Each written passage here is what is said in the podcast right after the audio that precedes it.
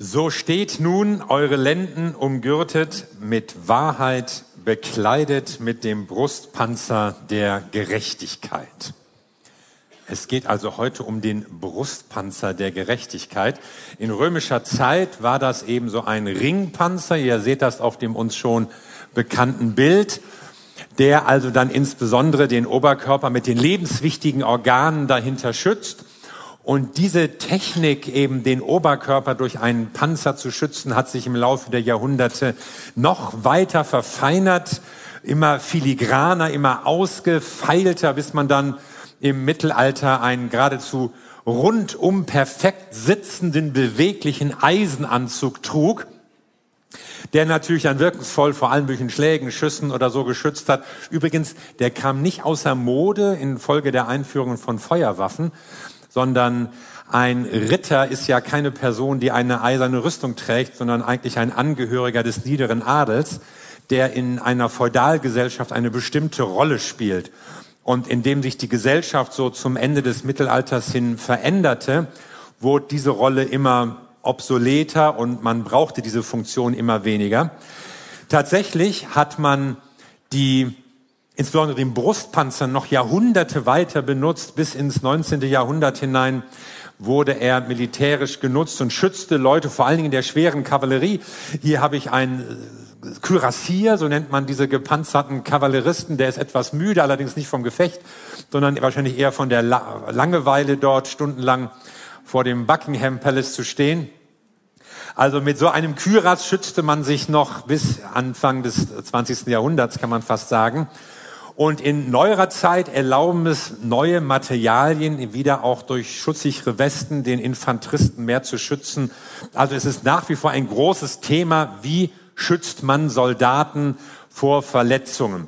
Nun gibt es natürlich keine Westen, die äh, komplett kugelsicher sind und dafür sorgen, dass man so völlig ungehindert über Schlachtfeld spazieren kann. Denn man wird ja trotzdem noch getroffen von der, von der Gewalt des einschlagenden Projektils. Also man kann sich auch mit einer schusssicheren Weste verletzen durch Prellungen, Brüche, Schmerzen und sowas. Aber das Projektil dringt eben nicht mehr ein in den Körper und verursacht dann keine lebensgefährlichen Verletzungen mehr. Und das ist ja schon mal ein Vorteil. Und es hat auch eine psychologische Wirkung, denn Soldaten, die eben so eine schusssichere Weste tragen, die kämpfen mutiger, weil sie weniger Angst haben, verletzt zu werden, verwundet zu werden, vielleicht zu sterben. Man fühlt sich eben doch damit sicherer.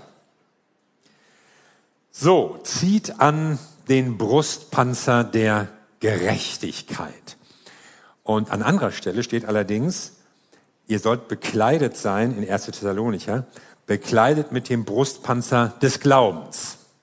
Also Gerechtigkeit oder Glauben. Was denn nun? Wir müssen uns gar nicht entscheiden. Denn Gerechtigkeit und Glauben gehören ganz eng zusammen, sind gerade bei Paulus ein ganz großes Thema. Eben Glaube und Gerechtigkeit, Gerechtigkeit und Glaube, das gehört zusammen. Die Gerechtigkeit ist das Ziel und der Glaube ist der Weg. In Römer 1 steht zum Beispiel, denn Gottes Gerechtigkeit wird darin offenbart, aus Glauben zu Glauben, wie geschrieben steht, der Gerechte wird aus Glauben leben. Und damit zitiert er den Propheten Habakkuk, ein Prophet im Ersten Testament. Kennt ihr Habakkuk? Habt ihr mal Habakkuk gelesen? Ja, manche schon. Das ist, das ist gut. Also, wenn ihr vielleicht jemand schwanger ist, ihr Namen braucht Habakkuk. Ja, das ist mal ein Alleinstellungsmerkmal. Nicht immer nur Leo und, und Luca, wie man heute so heißt. Habakkuk. Aber gut. Und Habakkuk hat schon Jahrhunderte vorher davon gesprochen, dass der Gerechte durch Glauben lebt. Also Glauben und Gerechtigkeit gehören zusammen. Gott ist gerecht, davon sprechen wir natürlich zuerst. Gottes Gerechtigkeit, ja. Gott verlangt aber auch Gerechtigkeit. Ja, leider. Das setzt uns ja schon so ein bisschen unter Druck, ja. Er verlangt das ja nicht nur im sozialen Umgang, er verlangt das auch im Verhältnis zu Gott. Und gerecht sein bedeutet, ich bin so, wie Gott mich haben will. Ich bin richtig. Ich lebe so, wie es Gott gefällt. Ja, und wenn ich das nicht schaffe, ja, schwierig. Dann bin ich ihm ungerecht, dann bin ich nicht gerecht, dann wartet auf den Ungerechten das Gericht Gottes. Und wer ist schon gerecht? Ich nicht, du nicht. Wir können es nicht schaffen. Und Martin Luther ist daran fast zerbrochen. An diesem ungeheuren Druck zu wissen, da ist ein gerechter Gott.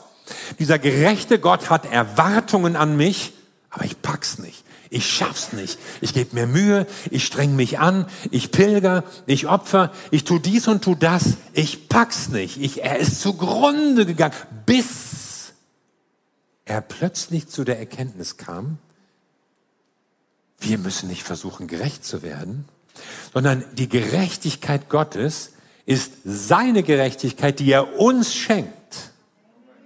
Gott macht uns gerecht. Gott schenkt uns Gerechtigkeit. Nicht wir müssen versuchen, uns irgendwie Gerechtigkeit zu verschaffen und damit bei Gott gut anzukommen, sondern er schenkt uns seine Gerechtigkeit. Du musst nicht mehr selbst versuchen, gerecht zu werden. Was denn? Du musst Gottes Gerechtigkeit annehmen. Du musst dich von Gott gerecht machen lassen. Geht das? Ja. Gott will uns Gerechtigkeit schenken. Ja, und wie? Durch Glauben. Indem wir ihm vertrauen, indem wir Jesus Christus unser Vertrauen schenken, er, der sein Leben für uns gibt und in diesem Vertrauensverhältnis mit ihm schenkt er uns seine Gerechtigkeit, wie so ein neues Gewand, das wir anziehen. Und wir haben nicht mehr unsere alte Ungerechtigkeit, sondern Gott blickt auf uns und er sieht in uns die Gerechtigkeit, die wir von Jesus Christus bekommen haben. Und in diesem Glauben, in diesem Vertrauen hörst du auf, selbst gerecht werden zu wollen oder aus eigener Kraft ein besseres Leben zu führen, sondern du nimmst an, was Gott für dich vorbereitet hat.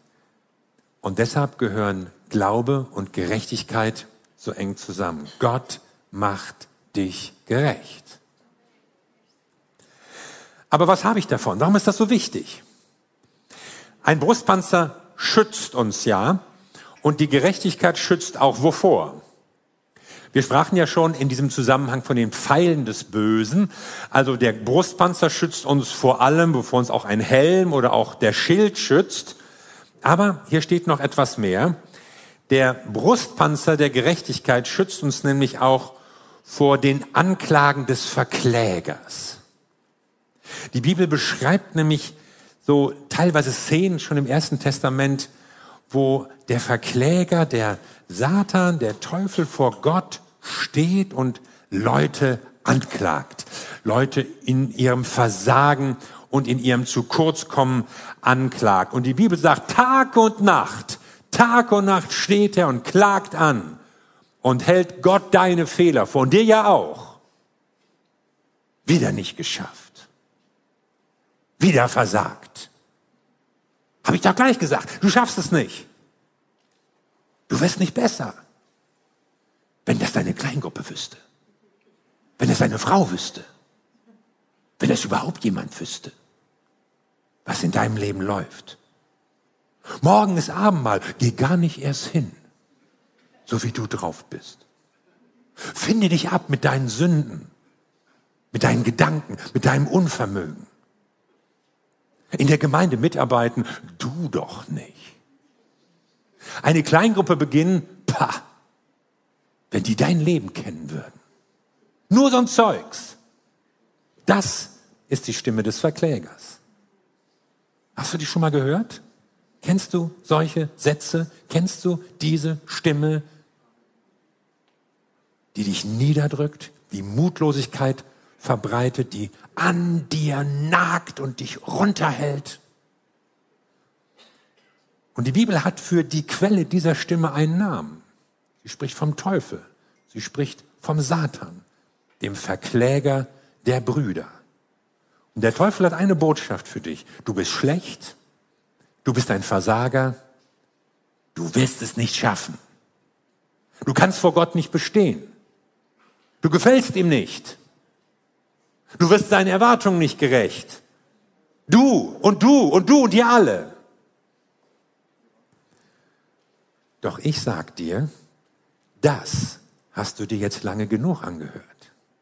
Jetzt ist es Zeit, den Brustpanzer der Gerechtigkeit anzuziehen, der Gerechtigkeit, die Jesus Christus dir schenkt, weil es seine Gerechtigkeit ist, die Gerechtigkeit des gerechten Sohnes Gottes. Sie wird uns geschenkt.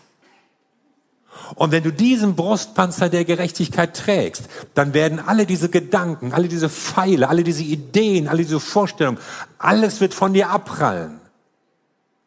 Weil ich so gut bin, so gerecht, so heilig? Nein. Ich weiß, dass ich nicht gut, nicht gerecht, nicht heilig bin. Es geht nicht durch eigene Kraft, aber es geschieht durch Jesus Christus. Und deshalb trage ich den Brustpanzer der Gerechtigkeit, nicht meiner Gerechtigkeit, sondern seiner Gerechtigkeit, der Gerechtigkeit Jesu Christi, die Gott mir schenkt. Und deshalb prallen die Pfeile ab. Und deshalb bleiben die Anklagen wirkungslos. Nur deshalb, weil es die Gerechtigkeit von Jesus Christus ist, die mir als Gläubigen geschenkt wird. Verstehst du jetzt, warum du den Brustpanzer brauchst? Warum du nicht mehr ohne diesen Brustpanzer aus dem Haus gehen solltest? Denn die Welt ist voller Gedanken und Anklagen. Aber der Brustpanzer schützt dich in der Gerechtigkeit, die Jesus Christus dir gibt. Also du, dieser Brustpanzer erinnert dich an deine Stellung als Christ. Gott macht dich gerecht und er schützt dich auch vor den Anklagen des Feindes. So, und jetzt gehen wir einen Schritt weiter und blicken mal weg von uns und auch hin zur Welt, denn es geht schließlich nicht nur um uns und unsere eigene Gerechtigkeit, wir wünschen uns eine gerechtere Welt. Wie wird die Welt ein gerechter Ort? Wie kein anderes Wort drückt dieses Wort Gerechtigkeit aus, was im Neuen Testament mit Gottes Heilswerk für uns ge gemeint ist. Und wie kein anderes Wort hat dieses Wort Gerechtigkeit, und zwar durch Glauben, in der Reformation die Menschen geprägt und begeistert. Diese Vorstellung, damals in dieser Aufbruchsbewegung, Anfang des 16. Jahrhunderts, wo die Leute gemerkt haben, es kommt nicht mehr auf meine Leistung an. Ich kann gar nicht Gott gefallen durch ein besseres Leben, durch Gutes tun. Es ist egal, wie viele Pilgerreisen ich mache und was ich sonst noch alles tun könnte an formalisierten Gebeten und Reliquienkulten und Fasten und sonstigen Dingen, mit denen man irgendwie versucht, Gottes Wohlwollen zu erlangen oder die Zeit im Fegefeuer zu verkürzen. Das zählt alles nicht. Es geht um Glaube und dadurch werde ich gerecht gemacht. Und es sind ganz neue Kirchen entstanden. Es war eine Befreiung für so viele Menschen und sogar in der katholischen Kirche hat es Reformbewegung und Erneuerung angestoßen. Gerechtigkeit durch Glauben. Und auch in unserer heutigen Zeit habe ich den Eindruck, es gibt kein Wort, das so sehr fasziniert wie Gerechtigkeit. Es ist in aller Munde soziale Gerechtigkeit, Klimagerechtigkeit, ökonomische Gerechtigkeit. Da ist eine ganz große Sehnsucht nach Gerechtigkeit, ja. Und ich bin dafür. Für soziale Gerechtigkeit, für Klimagerechtigkeit, für ökonomische Gerechtigkeit. Aber wie kriegen wir sie? Wie kommen wir dahin? Es beginnt damit, dass Gott uns gerecht macht. Jeden Einzelnen. Es beginnt mit der Gerechtigkeit, die Gott uns schenkt.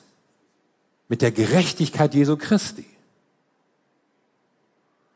Finde ich nicht, sagen manche. Es müssen sich erstmal grundsätzliche Verhältnisse ändern, ja? Wir müssen ein bisschen umverteilen. Ich meine, es kann doch nicht ansehen, eingehen, dass manche Multimilliardäre ihren Umzug zum Mars planen und ich finde nicht mal eine Wohnung in Hamburg. Wir müssen den Klimawandel eindämmen. Wir müssen eine ganz andere Wirtschaftsordnung haben. Wir müssen den Welthandel reformieren. Wir müssen die Rüstungsindustrie runterfahren. Wir müssten, äh, es gibt so viel zu tun und wir haben keine Zeit zu warten. Wir hätten schon längst anfangen müssen. Ich will mal von zwei Männern sprechen. Sie verbindet, dass sie beide aus einer jüdischen Familie kamen, aber das ist vielleicht auch schon das Einzige an Gemeinsamkeiten. Obwohl sie haben in ihrer Zukunftsidee durchaus ähnliche Vorstellungen. Karl Marx und Jesus von Nazareth. Wobei von Karl Marx ist ein richtiges Bild, bei Jesus weiß man nicht, ist nur eine Figur. Und beide träumen und reden von einer gerechten Welt, in der alle haben, was sie brauchen, in der niemand unterdrückt wird, ausgebeutet, in der Frieden herrscht und Gerechtigkeit. Aber wie kommen wir dahin? Karl Marx sagt, wir müssen zuerst die gesellschaftlichen Verhältnisse ändern. Die sind nämlich ungerecht. Und weil die so sind, handeln die Menschen falsch, leben sie falsch, agieren sie falsch. Das müssen wir ändern. Das Sein bestimmt das Bewusstsein. Die Verhältnisse bestimmen, wie die Leute denken und sich dann auch verhalten. Und das muss anders werden. Unter allen Umständen. Wir müssen die Verhältnisse ändern. Und sei es durch Revolution und sei es durch Gewalt. Jedes Mittel ist recht, ist recht. Dann haben wir Gerechtigkeit. Und Jesus sagt, das Problem liegt in unserem Herzen. Aus dem Herzen kommen böse Gedanken, sagt Jesus mal, als Leute ihn auch so in ein Gespräch über Äußerlichkeiten und was ist wichtig und was muss man machen und so verwickelt haben und sagt, im Herzen liegt das Problem. Und deshalb müssen unsere Herzen anders werden. Ich will euch ein neues Herz geben. Das steht schon im Ersten Testament. Und Jesus kommt und zeigt, wie das werden kann, wie es anders laufen kann in unserer Welt. Wenn unsere Herzen anders sind, wird unser Denken anders, dann wird unser Wollen anders, dann werden wir auch befähigt, das Gute zu tun. Da soll es anfangen. Karl Marx wird immer noch von vielen Leuten verehrt heute. Er hat immerhin eine scharfsichtige Kritik am Kapitalismus und einen, auch einen leidenschaftlichen Appell für die Massen, die ausgebeutet wurden durch ungerechte Systeme, platziert. Und das hat Leute inspiriert bis heute. Doch überall da, wo der Kommunismus herrscht, hat es ihm nicht beigetragen zur Ausbreitung von Frieden, und Gerechtigkeit oder Wohlstand. Im Gegenteil. Auch in China nicht. Manche denken ja, China, kommunistisch, da läuft's ja, da wächst die Wirtschaft. Ja, aber in China wächst die Wirtschaft, weil sie eigentlich ein staatskapitalistisches System übernommen haben und nicht, weil sie eine sozialistische Wirtschaft haben. Der Kommunismus hat seine Versprechen nicht halten können. Und er hat stets zu mehr Korruption, Verbrechen, Unterdrückung, Zwangsherrschaft, neuer Ungerechtigkeit geführt. Warum nur? Kann es sein, dass er an der falschen Stelle ansetzt? An der Gesellschaft und nicht beim Einzelnen? Bei den anderen immer, nicht bei mir. Die Gesellschaft sind ja immer die anderen, die müssten. Da müsste alles, wir wissen genau, was in der Gesellschaft anders werden müsste. Aber Jesus sagt, wir müssen bei uns anfangen. Jeder muss in seinem Leben anfangen. Und das ist die Botschaft der Bibel. Von A bis Z Du kannst ein gerechter Mensch werden, weil Gott dich gerecht macht. Und gerechte Menschen bauen dann eine gerechtere Gesellschaft. Du kannst ein neuer Mensch werden, weil Gott dich dazu macht. Und neue Menschen verhalten sich in einer anderen Weise und verändern auch ihr Umfeld. Hm, man wird ja nicht gerade sagen können, dass da, wo die Kirche herrscht oder Macht hatte, immer Gerechtigkeit waltete. Ja, das stimmt. Aber da, wo Menschen Jesus Christus nachfolgen, da breitet sich Gerechtigkeit aus und Frieden und Freiheit. Und deshalb sind wir Jesus Nachfolger. Und deshalb setzen wir uns nicht ein für mehr Macht für die Kirche, sondern wir laden Menschen ein, kommt, lasst uns gemeinsam Jesus Christus nachfolgen kommt. Lass dich versöhnen mit Gott. Lass dich durch Gott, durch sein Wirken, durch die Gerechtigkeit Gottes zu einem neuen Menschen machen. Lass dich durch den Heiligen Geist verändern. Und dann wirst du ein anderes Leben haben und dann wirst du dazu beitragen können, dass das Leben auf dieser Welt anders wird. Du willst, dass die Welt ein gerechterer Ort wird? Dann fang an bei dir. Und sie wird ein gerechterer Ort, wenn Jesus Christus uns gerecht machen kann. Deshalb zieht ihn an den Brustpanzer der Gerechtigkeit. Wir haben uns ja drei Fragen gestellt, eben wie werde ich gerecht? Und die Antwort ist, Gott macht dich gerecht. Und was habe ich davon? Gott und seine Gerechtigkeit schützt dich vor Anklagen, davor niedergedrückt zu werden. Und dann, wie wird die Welt zu einem gerechten Ort? Gerechte Menschen verändern die Welt. Und gerechte Menschen wirken für eine gerechtere Welt. Ich sage gerechter, nicht schon gleich gerecht. Ich glaube, dass es immer Ungerechtigkeit geben wird. Deshalb hoffen Christen ja auch auf diesen großen Moment der Wiederkunft Jesu Christi. Und sie warten, dass er eines Tages kommt und dass er seine Herrschaft aufrichtet und in der Bibel wird mal gesagt, wir warten auf Gottes neue Welt, in der Gerechtigkeit wohnt. Wohnt. Weil der, der gerecht ist, regiert und die Dinge dann richtig macht. Es wird eine Welt sein, in der nicht nur manche Sachen besser laufen und hier kann man noch was optimieren und da, ja, könnte schlimmer sein, sondern eine Welt, in der Gerechtigkeit wohnt. Das ist das, was Jesus Christus vorhat. Und bis dahin, wir wissen noch nicht, wann es sein wird, aber bis dahin sind wir gesandt als Boten der Gerechtigkeit in diese Welt hinein. Und deshalb ist es so wichtig, dass wir diesen Brustpanzer der Gerechtigkeit anziehen, dass wir Gottes Gerechtigkeit in unser Leben hineinnehmen. Sie schützt uns vor den Anklagen.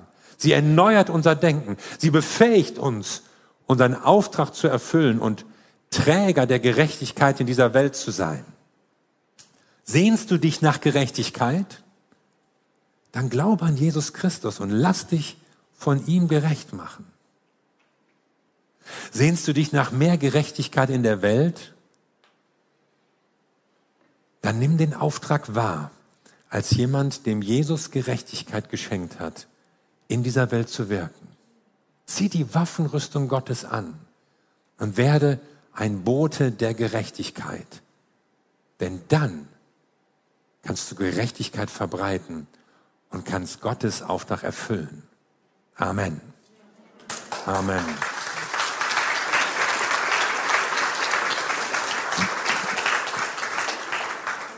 Lasst uns zusammen beten.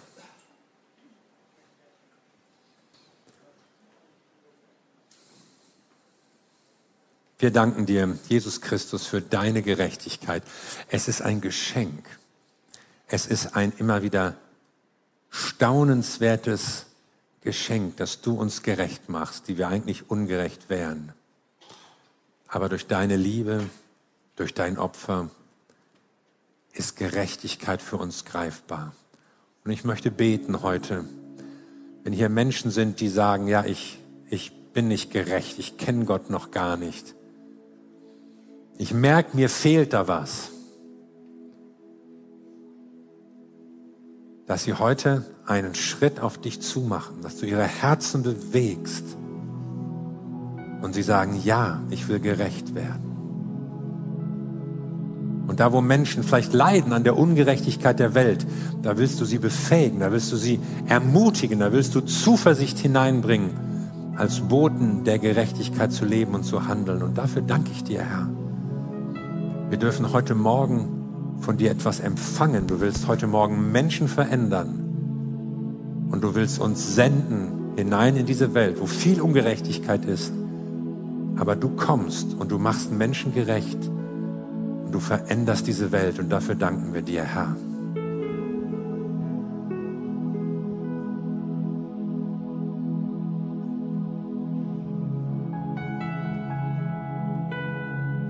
Und jetzt ist es gut, wenn du einen Moment persönlich betest und das, was dich bewegt hat, wo auch Gott dich angesprochen hat, wenn du das ins Gebet bringst und es Gott sagst, vielleicht willst du überhaupt dein Leben Jesus geben und diese Gerechtigkeit Jesu Christi erfahren. Vielleicht willst du dich einsetzen für Gerechtigkeit. Vielleicht sagst du bewusst, ich will diesen Brustpanzer anlegen. Es soll in meinem Leben etwas anders werden, damit ich meinen Auftrag erfüllen kann. Triff eine Entscheidung, bring es im Gebet zu deinem Gott.